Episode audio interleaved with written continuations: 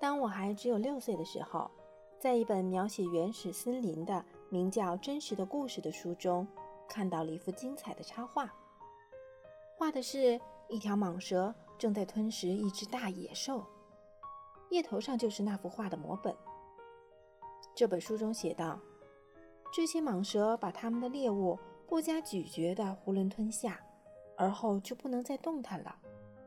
它们就在长长的六个月的睡眠中消化这些食物。当时我对丛林中的奇遇想的很多，于是我也用彩色铅笔画出了我的第一幅图画，我的第一号作品。它是这样的：我把我的这幅杰作拿给大人看，我问他们，我的画是不是叫他们害怕？他们回答我说。一顶帽子有什么可怕的？我画的不是帽子，是一条巨蟒在消化着一头大象。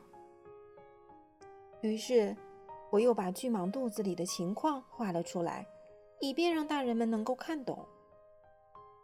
这些大人总是需要解释。我的二号作品是这样的：大人们劝我把这些画着开着肚皮的。或闭上肚皮的蟒蛇的图画放在一边，还是把兴趣放在地理、历史、算术、语法上。就这样，在六岁的那年，我就放弃了当画家这一美好的职业。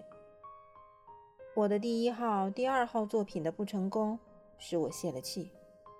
这些大人们，靠他们自己什么也弄不懂，还得老师不断的给他们做解释。这真叫孩子们腻味儿。后来，我只好选择了另外一个职业，我学会了开飞机。世界各地差不多都飞到过。